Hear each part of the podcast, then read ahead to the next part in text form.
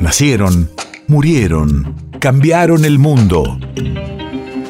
En Nacional Doc, siempre es hoy. Siempre es hoy.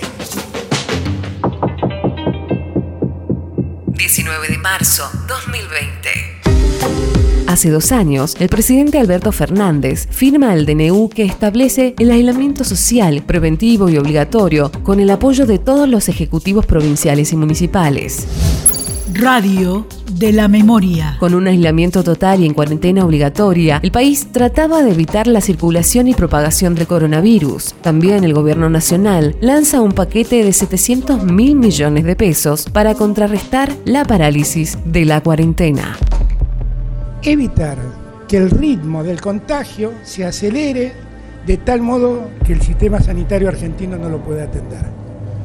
Manteniendo distancia entre nosotros, teniendo los cuidados de lo que estamos hablando, guardándonos en nuestras casas, vamos a evitar que el virus se propague y si se propaga, porque se va a propagar, se propague más lentamente, de modo tal que los contagios crezcan de tal modo que el sistema sanitario argentino los pueda, pueda hacer frente a ellos.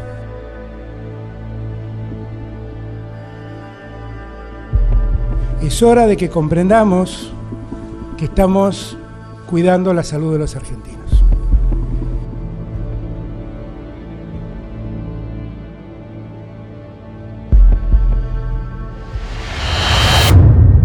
País de efemérides.